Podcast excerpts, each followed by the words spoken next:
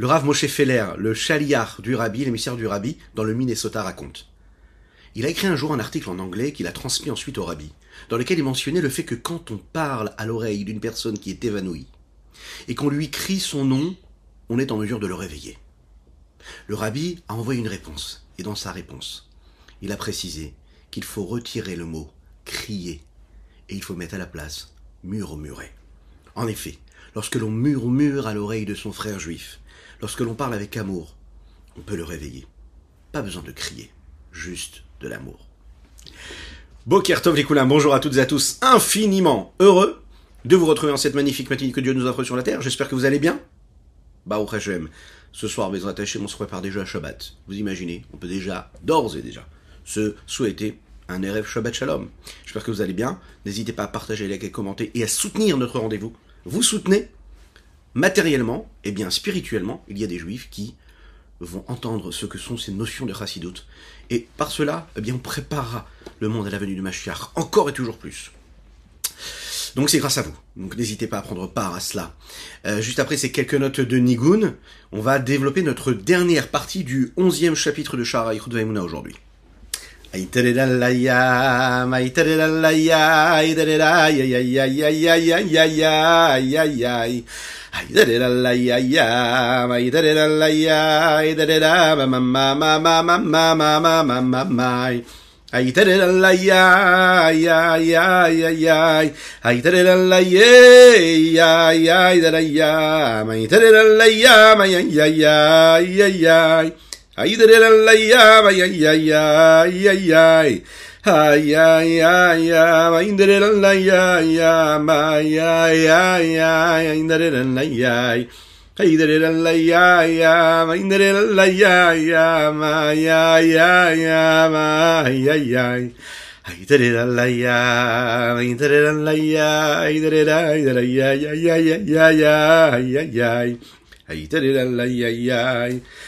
ay ay ay ay tare la la ya ya ma ya ya ya ay tare la la ya Haydere la ya ya, haydere la ya ya, ma ya ya ya, ma ya ya. Haydere la ya, haydere la ya, haydere la haydere ya ya ya ya ya ya ya ya. Haydere la ya ya, haydere la ya ya, haydere la ma ma ma ma ma ma ma ma ma ma. Ay da la la ya ma ya da la ya ya da la la ye ya ya da la ya ay da la la ya ma ya ya ya ya ay da la la ya ma ya da ya ya ya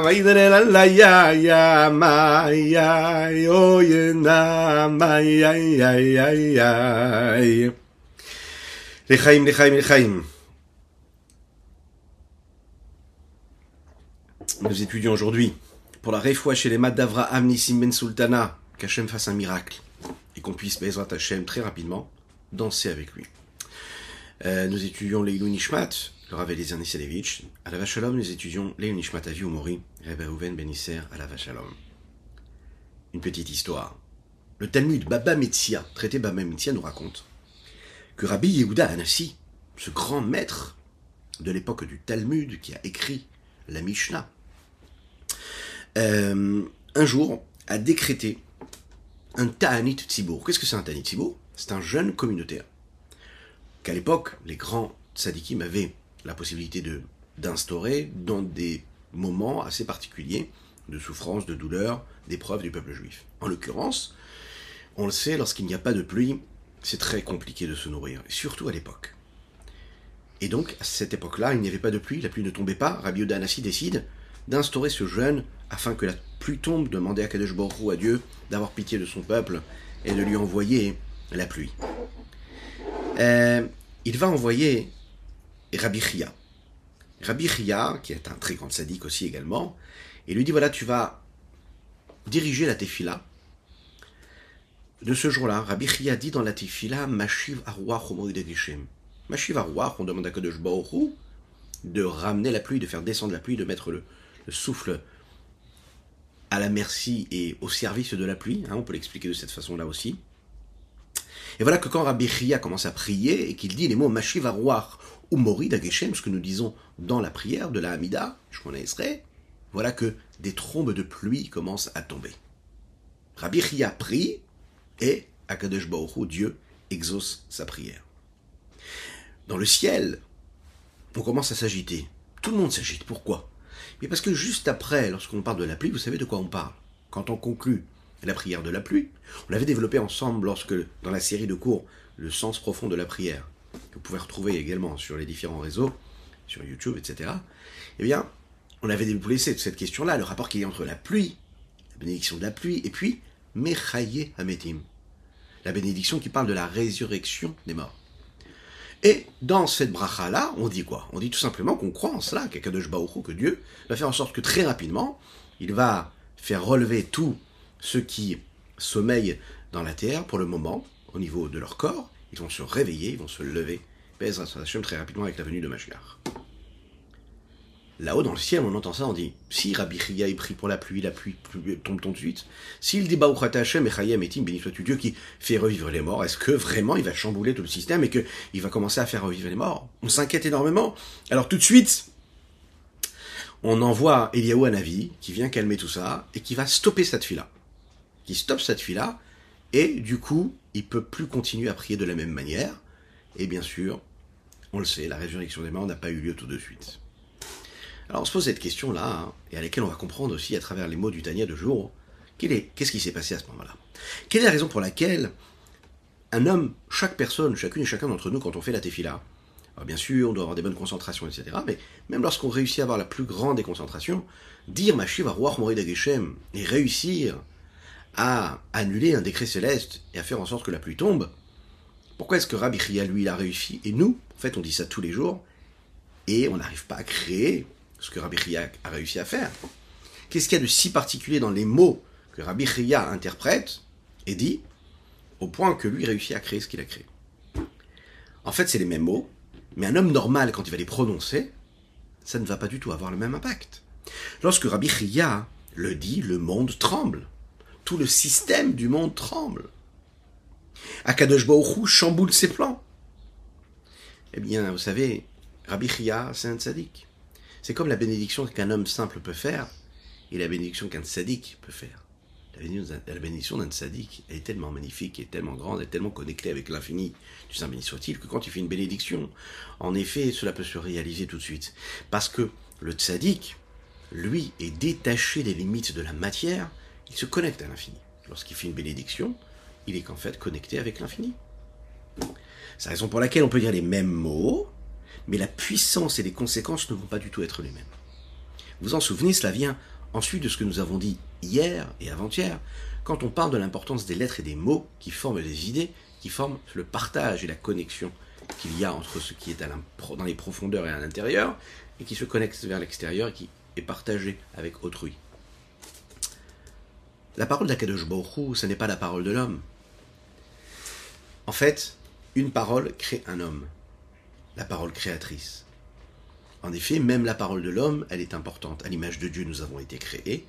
Chaque mot que nous prononçons doit être bien mesuré. On doit être conscient de ce qu'on est capable de créer à travers nos mots. Pas au point de créer comme Dieu a créé, mais de la même façon, il faut savoir que ça a de l'influence et de l'impact. De la même manière.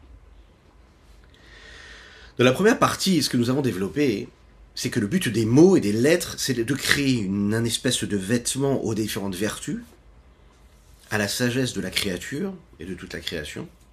Et de cette façon-là, de la même manière que cela se passe au niveau de la créature, cela se passe également au niveau du créateur. On peut comprendre donc que quand on se pose la question de se demander qu'est-ce qui est le plus élevé, est-ce que c'est la sagesse, les émotions, les sentiments ou les mots de la parole? Il est bien clair que la sagesse et les sentiments sont beaucoup plus élevés puisqu'ils sont beaucoup plus importants, nombreux, beaucoup plus amples. Ils vont beaucoup plus loin. Ils sont moins limités puisqu'ils ont moins de cadres, les sentiments et la sagesse, que peuvent en avoir les mots de la parole, qui eux par définition limitent et cadrent.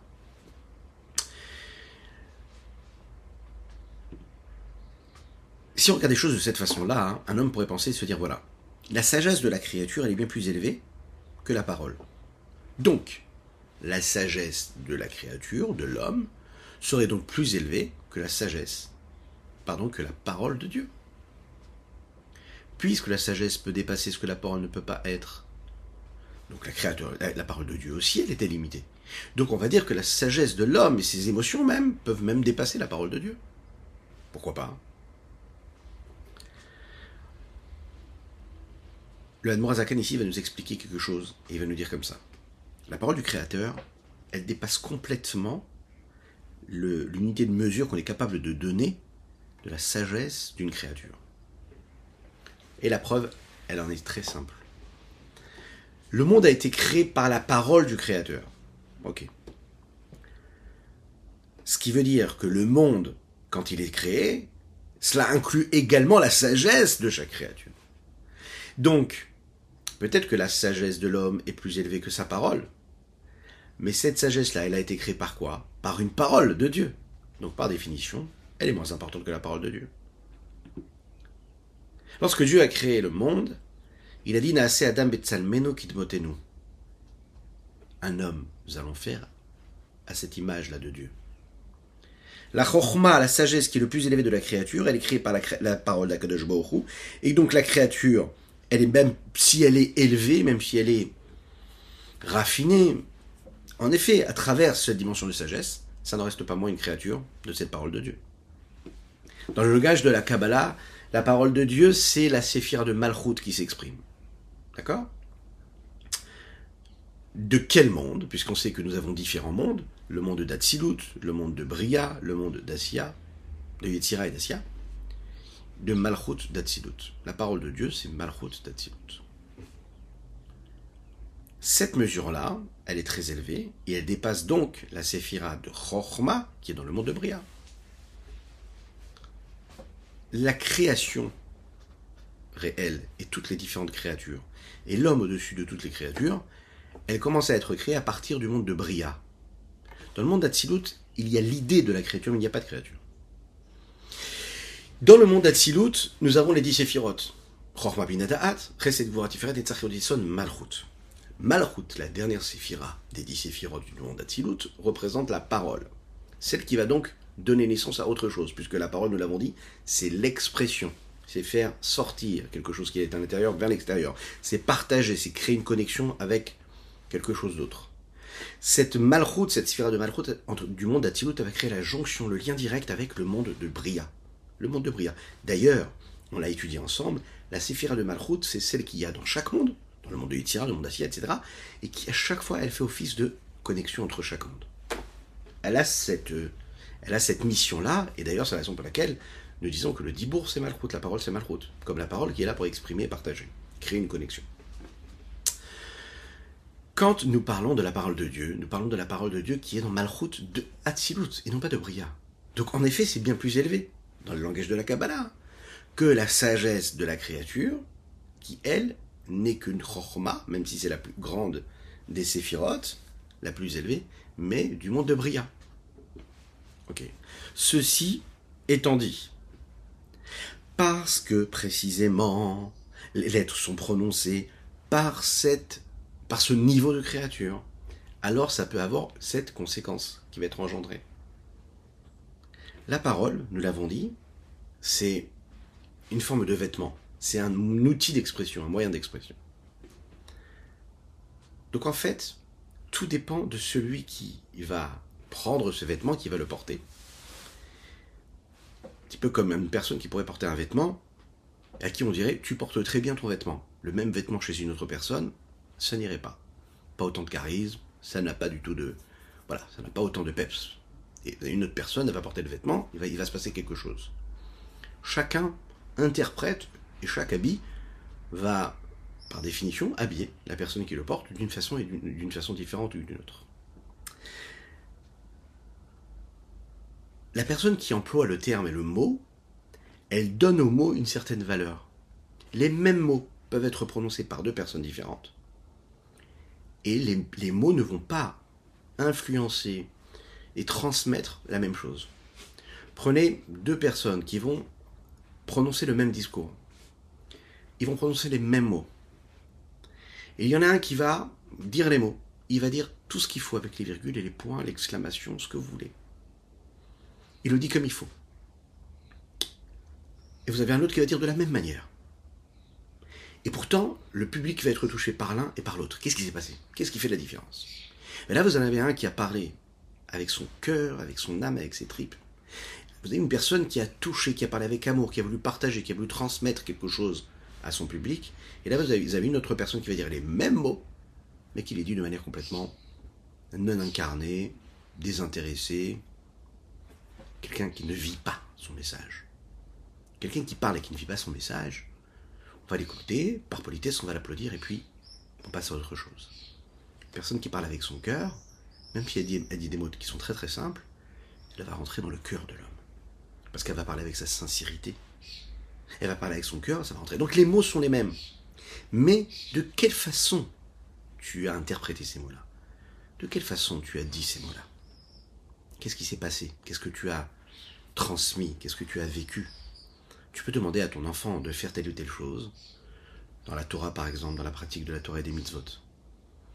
Le rabbi de Lubavitch a dit que de plus en plus, et surtout dans notre génération, le message doit passer avec l'amour précisément avec l'amour, comme on l'a dit dans l'histoire en introduction, dans l'anecdote avec le rabbi. On doit murmurer à l'oreille de son frère juif et de surcroît à son enfant. On doit murmurer l'amour de la Torah, l'amour de la pratique des mitzvot. Murmurer avec amour, pas besoin de le crier. Et un enfant entend ce cri-là. C'est un cri qui en fait n'a pas de son. C'est un cri qui vient du cœur. C'est quand vous passez l'amour d'une mitzvah à votre enfant, il va le comprendre tout de suite. Pas besoin d'insister. Il va voir que vous prenez du plaisir à faire la mitzvah, ben il fera la même chose. Il va voir que vous prenez du plaisir à étudier la Torah, il étudiera la Torah. Pourtant, ce sont les mêmes mots. Vous allez pouvoir dire le lendemain les mêmes mots, mais vous êtes un petit peu énervé, vous êtes soucieux par vos problèmes, le Yitzhara euh, euh, euh, impose son rythme, et puis vous n'êtes vraiment pas tranquille, serein, puis vous voyez votre enfant, vous voyez votre ami se comporter d'une manière ou d'une autre, et vous allez réagir de manière. Qu'est-ce qui s'est passé? Vous allez dire les mêmes mots. Fais ta là, fais telle telle mitzvah, fais ce que tu vas faire. Vous allez dire les mêmes mots. Et pourtant, ça ne va pas envoyer le même signal. Bon, on a bien compris ce que ça veut dire. Ça veut dire que les réceptacles ne sont pas tous les mêmes. Les mots sont peut-être les mêmes. Mais la façon avec laquelle on va les interpréter, la façon avec laquelle on va les dire, tout va changer. Parce que les lettres, par définition, écoutez bien cela, elles sont un outil, elles sont une forme, mais elles ne sont pas ce qui est dans la profondeur. Elles n'ont pas de contenu propre, les lettres. Les lettres, elles ne sont là que pour représenter, elles sont nécessaires, primordiales. On est obligé de les avoir, les lettres. Mais elles sont là pour servir quelque chose.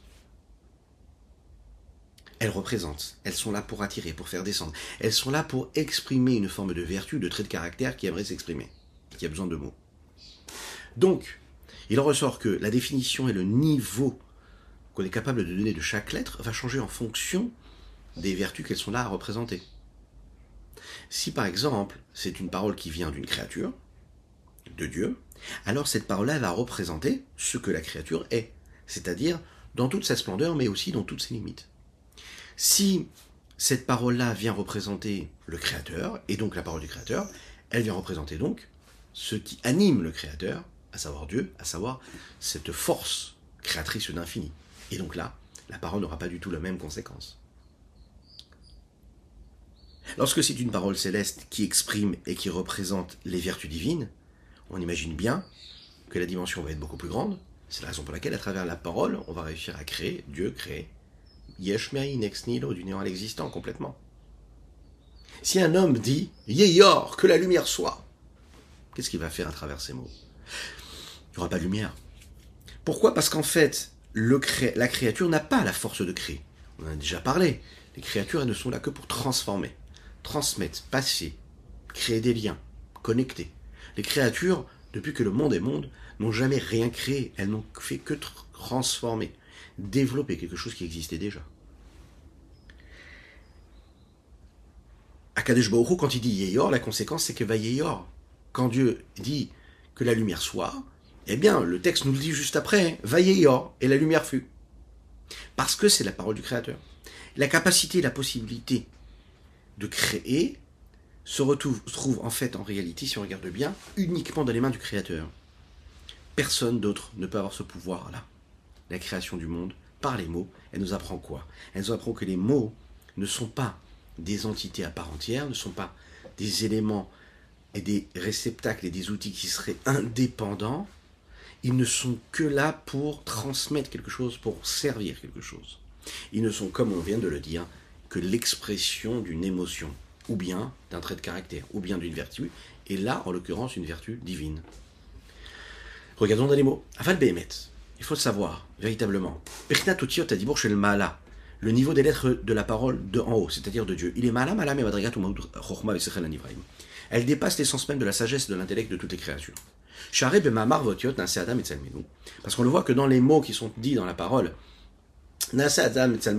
quand Dieu dit faisons un homme à l'image, à notre image, Nivra, à, son image, Nivra Adam Baal.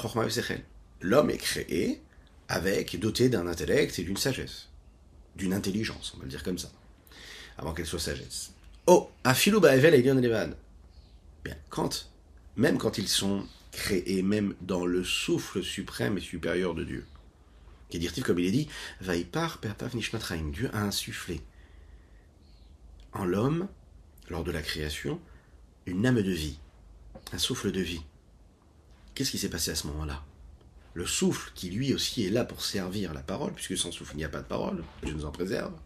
Vinkel Vevel Elion, il en ressort que quoi? Que la parole est là, et le souffle supérieur suprême, il en est donc la source de la sagesse et de l'intellect qui se trouve dans l'âme de Adam Arishon, le premier homme. Akolelet qui inclut Kol Nishmot Tzadikim, tous les âmes des, des Tzadikim, des grands justes. Shem Gedolim Malacha qui eux sont bien plus grands que les anges qu'on appelle les Malaché ces anges qui se trouvent auprès d'Akadosh Ve'ainu. La raison pour laquelle la parole de Dieu, elle, elle crée la chorma de la sagesse, et bien sûr elle est plus élevée qu'elle, que, c'est que chez les filles, chez Otiod, Iboro, Idbarer, Parce que les lettres de la parole, du Saint béni soit-il, elles sont à un niveau de quoi? De force que l'on attire et de vitalité que l'on fait descendre? De quoi? De ses vertus, de ses traits de caractère à lui, à Dieu, ses midotes à lui. Et, nous l'avons dit, chez l'homme, ses vertus, ses traits de caractère, c'est l'expression de ce qu'il est. C'est pas en unicité totale avec ce qu'il est. Alors que Dieu, tout ce qui vient de Dieu, c'est Dieu lui-même. Donc, puisque ça vient de ses midotes et que ses midotes, c'est lui-même, c'est son essence, donc ça veut dire que ce que nous, nous recevons, nous recevons de l'essence. Et on ne peut pas du tout comparer ce que l'homme peut avoir, même ce qu'il peut avoir de plus distingué, de plus raffiné, de plus élevé, même à travers sa sagesse et son intelligence et son intellect, aussi puissant et raffiné qu'il puisse être, ce ne sera rien face à l'infini des vertus de Dieu qui en sont la source.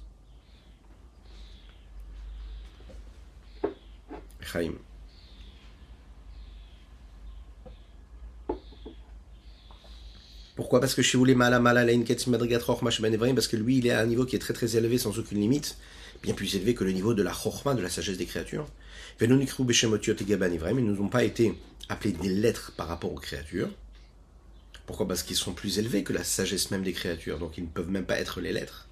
Et là, les Gabémi de Tavid Barech ils ont été appelés les lettres par rapport aux vertus de Dieu, dans leur puissance et dans leur honneur, dans ce qu'ils sont.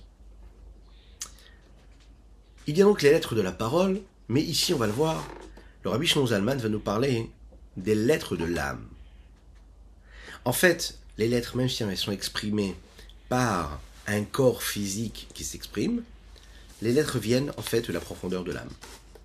On s'est posé la question en se demandant comment la création du monde a pu être faite à travers dix paroles, et comment cela peut correspondre au principe de base qui est de dire que Dieu est dans cette unicité totale. Comment tu peux exprimer différentes paroles alors que Dieu c'est l'unicité? Et on a expliqué, la question c'était de dire qu'il y a deux parties en fait dans cette question. Premièrement, a priori, quand on sort des mots de la bouche, eh bien les mots par définition se séparent de celui qui les dit, il ne peut plus les rattraper, il peut courir après, mais les mots qu'on a prononcés, ils ont été créés, ils ont fait vivre quelque chose, les mots sont là. Deuxièmement, donc ça veut dire que ce serait détaché du Créateur, et c'est très compliqué de dire ça quand on parle de Dieu, parce que Dieu c'est une seule entité. Et deuxième chose, c'est qu'on a dit qu'on avait 22 lettres et que ces 22 lettres venaient du corps, elles viennent de l'expression que la bouche est capable d'en donner, à savoir à travers la gorge, à travers le palais, à travers la langue, à travers les dents, à travers les lèvres. Donc à chaque fois que le corps va s'exprimer, il va donner à travers ses à ses arrêts, hein, ces formes physiques que nous donnons aux lettres. Il est question de lettres, il est question de limites. Donc on parle du corps, a priori il n'y a il n'est pas question d'âme. Donc quand on dit que les paroles, elles, elles représentent l'utilisation de ce vêtement et cet outil extérieur qui est le corps, on est bien en train de parler de quelque chose qui serait à l'extérieur, qui se séparerait de sa source. Comment dire donc que Dieu utilise la parole, alors que par définition la parole ce serait quelque chose d'extérieur, alors que lui est unique. On a compris, en développant ce que nous avons développé hier et aujourd'hui, que le principe même des lettres commençait d'abord par les lettres de la pensée avant d'être les lettres de la parole, et que les lettres de la pensée, elles, correspondent à cette partie de l'âme. Les paroles d'Akadosh sont en unicité totale avec leur source à travers la pensée de l'homme. La Torah le dit clairement, elle s'exprime à travers l'expression de la parole par rapport à la créature, uniquement parce qu'en fait la conscience des créatures, elle est par définition une séparation de ce qui est sa source, parce que sinon il n'y aurait pas de créature. Et le Rabbi Zalman ici va un petit peu, on va dire, conclure et boucler un petit peu ce cercle-là, et rajouter que les lettres de la parole de l'homme qui sortent à travers la bouche, le corps, en réalité, même si elles nous paraissent corporelles, elles ont une source, et elles viennent en fait d'abord de l'âme et non pas de la bouche. Et ça, c'est particulier, parce que jusqu'à maintenant, qu'est-ce qu'on a dit? Que les lettres, elles sont formées que parce que la bouche est capable de donner des à et des arrêts physiques, des sons, etc. Là, qu'est-ce qu'il nous dit? Non. Sache que la forme de la lettre, avant d'être exprimée, eh bien, elle existe aussi dans sa profondeur. Et c'est ce qui revient en fait souvent dans la chassidoute, comment il peut y avoir la même chose telle qu'elle apparaît quand elle est dans un dévoilement et quand elle est à l'intérieur. Elle existe déjà, selon certains codes intérieurs profonds, et lorsqu'elle va s'exprimer, eh bien, elle va prendre une autre forme. Et c'est pas parce qu'elle prend une forme extérieure lorsqu'elle s'exprime et qu'elle se dévoile que par définition elle est dotée de limites, que pour autant elle n'existait pas dans un monde parallèle euh, intérieur et profond, sous une certaine forme aussi de limites, mais qui n'en sont pas. Puisque par exemple dans la pensée, eh bien les limites de la parole n'y s'y trouvent pas. Le cadre n'est pas du tout le même. Mais pourtant, la lettre existe quand même, et c'est ce qui nous dit ici le Rabbi d'Allemagne. Les lettres existent déjà dans l'âme, elles existent exactement comme elles existent aussi par exemple dans la pensée. D'un premier regard, on aurait pu penser que la cause pour laquelle il y a 22 lettres, cela provient des limites de la bouche. Étant donné que la bouche ne peut pas dire, ne prononcer autre chose que 22, donc on s'est arrêté à 22 lettres. Et vous savez qu'il y a les gens, par exemple, qui ont essayé de faire sortir des sons différents euh, de leur bouche, c'est-à-dire indépendamment du palais, ou de la langue, ou des dents, ou de la gorge, etc., puis ils n'ont jamais réussi. Et à chaque fois, ils se sont arrêtés à 22. Jamais plus. C'est la raison pour laquelle on a décidé, on a dit, ok, on n'arrive pas à faire sortir de la bouche, corporellement, hein, euh, d'autres lettres, donc on va s'arrêter à ça. Ok, à 22. Quand on regarde les choses de cette façon-là, on pourrait se dire, ok, la limite des 22 lettres qu'il y a dans la parole, c'est aussi la limite des 22 lettres qu'il y a dans la pensée. Et pourquoi est-ce qu'il y a 22 lettres dans la pensée? C'est parce qu'il y a 22 lettres dans la parole. Parce que si on avait pu prononcer d'autres lettres avec la, la bouche et le corps, eh bien on aurait pu aussi avoir 22 lettres de la pensée différentes aussi, aussi riches d'un deuxième regard, on peut voir les choses d'une manière différente. 22 lettres, ça commence pas par les limites de la bouche. L'expression de la bouche, elle, c'est de dire que c'est uniquement parce qu'elles expriment quelque chose qui existait déjà dans l'âme, elles sont là pour exprimer techniquement par l'intermédiaire de la bouche ce qu'il y a déjà dans l'âme. Mais dire là que non, que l'expression des lettres et leur, leur existence ne dépend pas des limites de la bouche. On va prendre par exemple euh, le sourire. Est-ce que vous êtes chez vous à la maison? Est-ce que vous êtes au travail? Est-ce que vous êtes en voiture? Est-ce que vous êtes tranquillement déjà en vacances? Prenez beaucoup de force. Souriez. Est-ce que vous avez souri ce matin? Est-ce que vous avez souri? Si vous n'avez pas encore fait, faites-le. Très très bon exercice. Souriez, souriez. Même si vous êtes dans le métro, dans le bus, dans l'avion, n'ayez pas peur, n'ayez pas honte, vous pouvez sourire. Personne ne le remarquera d'ailleurs. Ou peut-être vous aurez peut-être engendré que d'autres personnes souriront aussi. Pourquoi le sourire Et le sourire, c'est très particulier. Quand un homme sourit, il est en train de mettre en mouvement des muscles. Et énormément de muscles. C'est pour ça que c'est important de sourire. Ces muscles-là se trouvent au niveau de sa face et d'une certaine forme particulière. Est-ce qu'on va dire que le sourire, c'est quelque chose de technique qui est uniquement un geste technique qu'il y a entre les muscles? Et parce que les muscles se mettent de cette façon-là, alors le sourire existe. Est-ce que le sourire, c'est l'expression même de ce, que se font, que font les muscles, ou est-ce que le sourire est là pour exprimer quelque chose qui est plus profond? Vous êtes d'accord avec moi Le sourire est là pour exprimer quelque chose qui est beaucoup plus profond? Le sourire commence de cette sensation profonde qu'il y a dans mon âme d'exprimer de la clarté, un rayonnement, d'exprimer de la joie, du bien-être. Oui?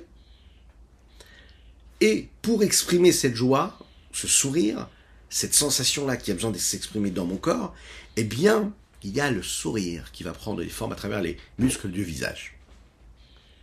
Un homme qui sourit, il ne prend même pas conscience en fait de ce qui se passe à travers tous ses muscles. Il ne sait même pas quels sont les muscles qui l'ont bougé.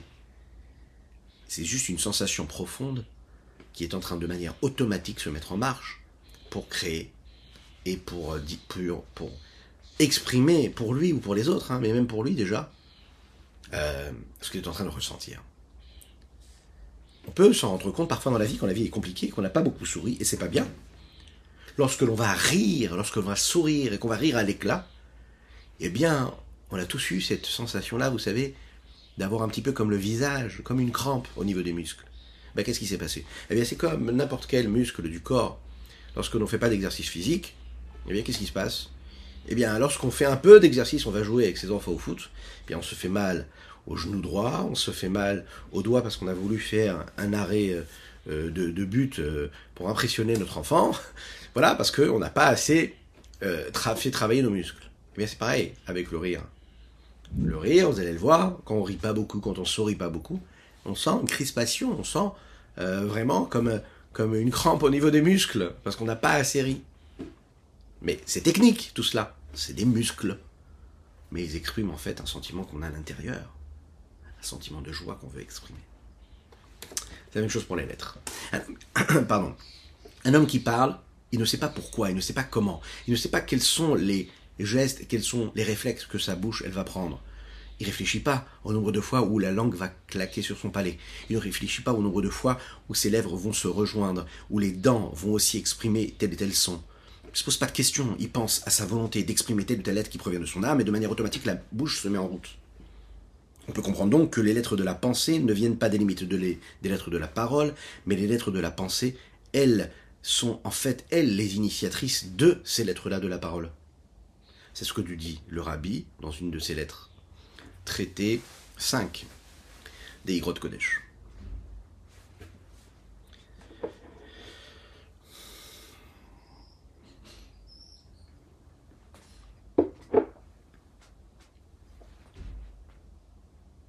Conclusion.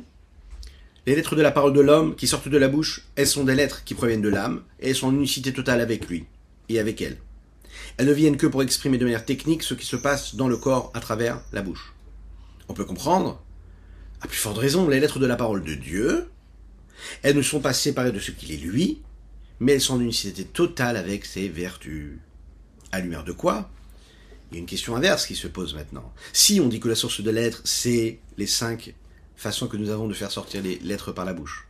On peut donc comprendre pourquoi hein, le nombre des lettres est donc limité à 22.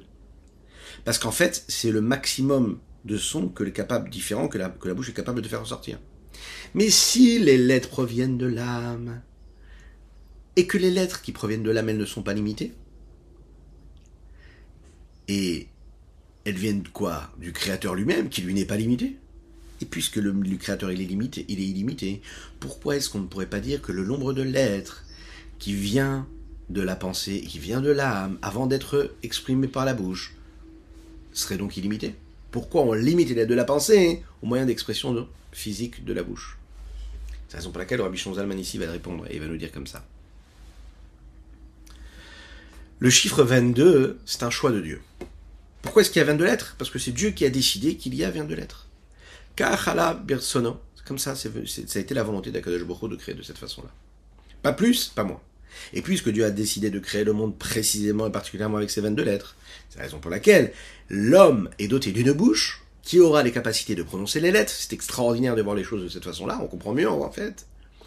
C'est la raison pour laquelle il va créer le monde d'une certaine façon, avec un homme d'une certaine façon, qui a, lui, le moyen d'expression qui peut se limiter qu'à 22 lettres et pas plus. Mais à la base, Tout vient de la volonté de Dieu de créer 22 lettres. C'est pas qu'il dit 22 lettres parce que l'homme ne peut prononcer que 22 lettres. Il dit qu'il faut qu'il y ait que 22 lettres et ensuite il crée un homme qui lui va prononcer 22 lettres.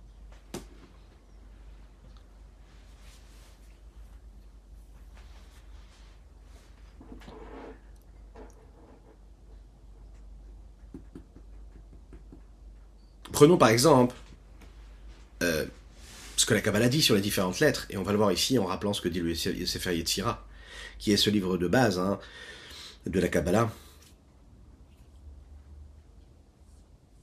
Le contenu intérieur et profond de chaque lettre représente quelque chose. Il est là pour montrer comment est-ce qu'on exprime, comment on attire, comment on dévoile quelque chose. Lorsqu'on prend les formes de lettres qui sont notées, qui sont données dans le langage saint, à savoir l'hébreu, la forme de lettre, elle crée une forme de diagramme, hein, je crois que c'est comme ça qu'on pourrait le dire, qui nous montre la forme de l'influence que la lettre peut avoir. Prenons la lettre Vav. C'est un petit trait. Vous avez un petit yud qui s'allonge vers le bas, du haut vers le bas. Ok? C'est faire descendre quelque chose qui serait en haut vers le bas. Prenons la lettre yud qui, elle, n'est pas aussi longue. Elle représente un petit point c'est un petit point de révélation qui est en haut, mais qui n'est pas attiré vers le bas. D'ailleurs, ce qui représente aussi également, par exemple, le point de sagesse. C'est un petit point de sagesse qui n'a pas encore été développé, etc. Donc on voit bien que même les lettres de l'action, les lettres spirituelles, elles ne sont que l'expression, et elles deviennent exprimées réelles, par exemple, quand on les écrit. Physiquement, matériellement, lorsque je donne une limite à la lettre encore plus fort que quand je l'exprime oralement, je suis en train, encore de cette façon-là en train de, lui donner euh, une forme et, je révèle en fait la mission pour laquelle elle a été créée et je, donne même une information sur sa fonction à elle, sur ce qu'elle est censée faire et, diffuser. Regardons dans les mots pour conclure ce chapitre. Veine, ces lettres supérieures suprêmes, ce sont donc 22 sortes, espèces de vitalité, de force différentes l'une de l'autre, ben à travers lesquels les différents mondes supérieurs et inférieurs ont été créés, et toutes les créatures qu'il y a dans chacun des mondes.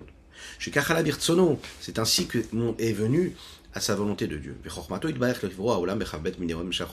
C'est Dieu qui l'a voulu ainsi, de créer des mondes avec 22 espèces de forces différentes, note Davka, l'opachot, pas moins et pas plus. Et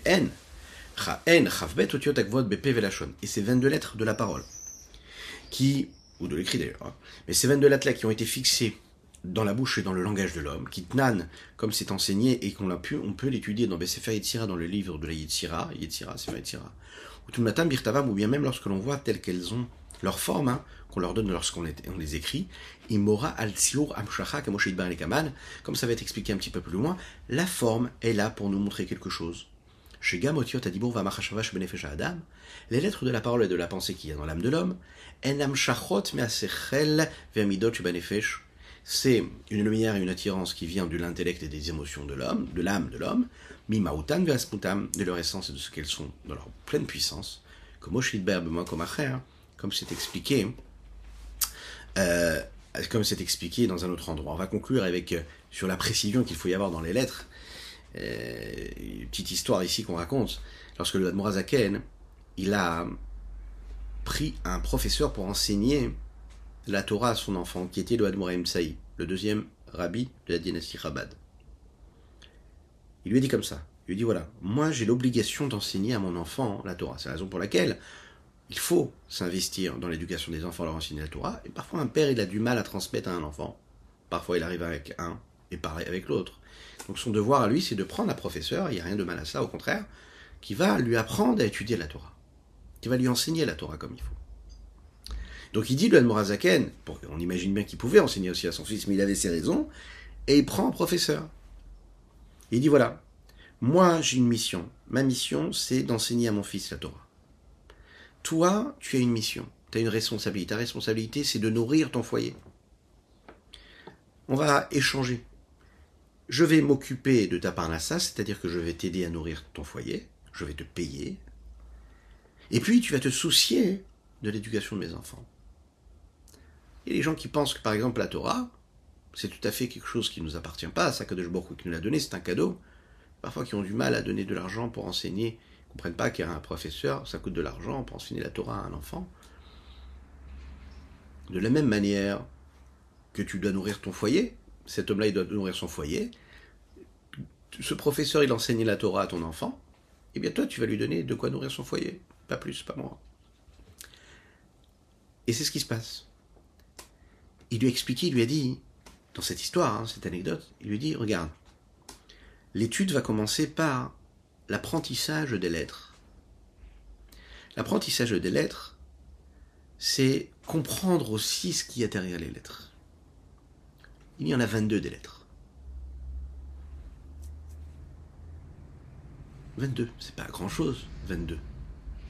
Mon père à la vache à l'homme, jusqu'à aujourd'hui, on peut rencontrer des personnes. On a quelques jours de, son Yortzai, de Saskara, alors je me permets de raconter une petite anecdote qui le concerne, que ce soit pour les Nishmato. On peut rencontrer aujourd'hui des, jeunes enfants qui sont habillés comme des juifs religieux, qui vivent comme des juifs religieux, qui se sont mariés, des enfants qui ont grandi, hein, qui, ont construit une famille, et qui ont donné des petits-enfants à leurs grands-parents. Ces grands-parents-là, en l'occurrence une personne, hein, je pense à une personne, il y en a beaucoup d'autres, qui aujourd'hui, qui un jour est rentré dans une synagogue, se trouvait mon père, et qui n'a jamais, qui n'avait jamais lu un texte, qui ne savait même pas lire. Aujourd'hui, si on le rencontre, on lui demande comment t'es arrivé à la Torah, comment tu t'es investi, qu'est-ce qui t'a donné la force et le courage d'avancer.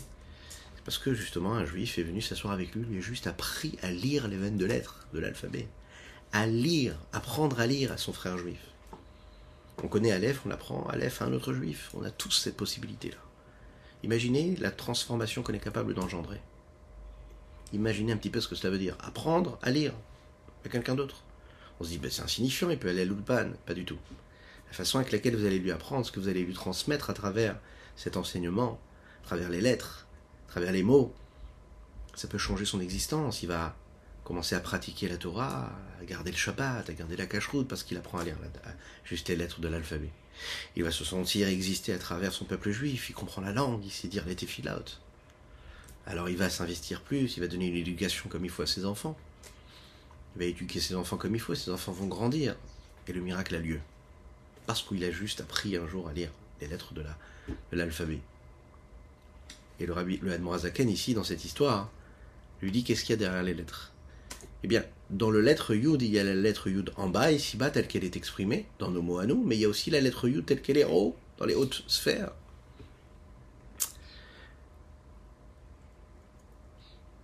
Quand on regarde la lettre Aleph, il y a un petit Yud, ici, en haut, et il y a un petit Yud qui est en bas. Et entre le Yud d'en haut et le Yud du bas, il y a une, barre qui est transversale. Il dit comme ça. Le Yud qui est en haut représente Akadosh Baruch Dieu, Yud. Le Yud qui est en bas représente le juif, chacune et chacun d'entre nous. Entre le Yud, Yud, entre Dieu et le juif, il y a cette barre au milieu. Cette barre-là, elle est là pour relier, créer un attachement entre le Créateur et l'homme. Qu'est-ce qui permet cette connexion, ce lien entre les deux? C'est ce que nous appelons la Hirat Shamayim. Et c'est de cette façon-là, en fait, qu'il va influencer le professeur de son fils. Qu'est-ce qui permet de créer le lien? C'est la crainte de Dieu. C'est ce qui est rapporté par le rabbi dans le Hayam Yom, précisément du 8 Adar 1. Lorsqu'un homme vit à travers la crainte de Dieu, il transmet cette crainte de Dieu à ses enfants, il réussit à créer un lien entre ce, ce juif-là et Dieu.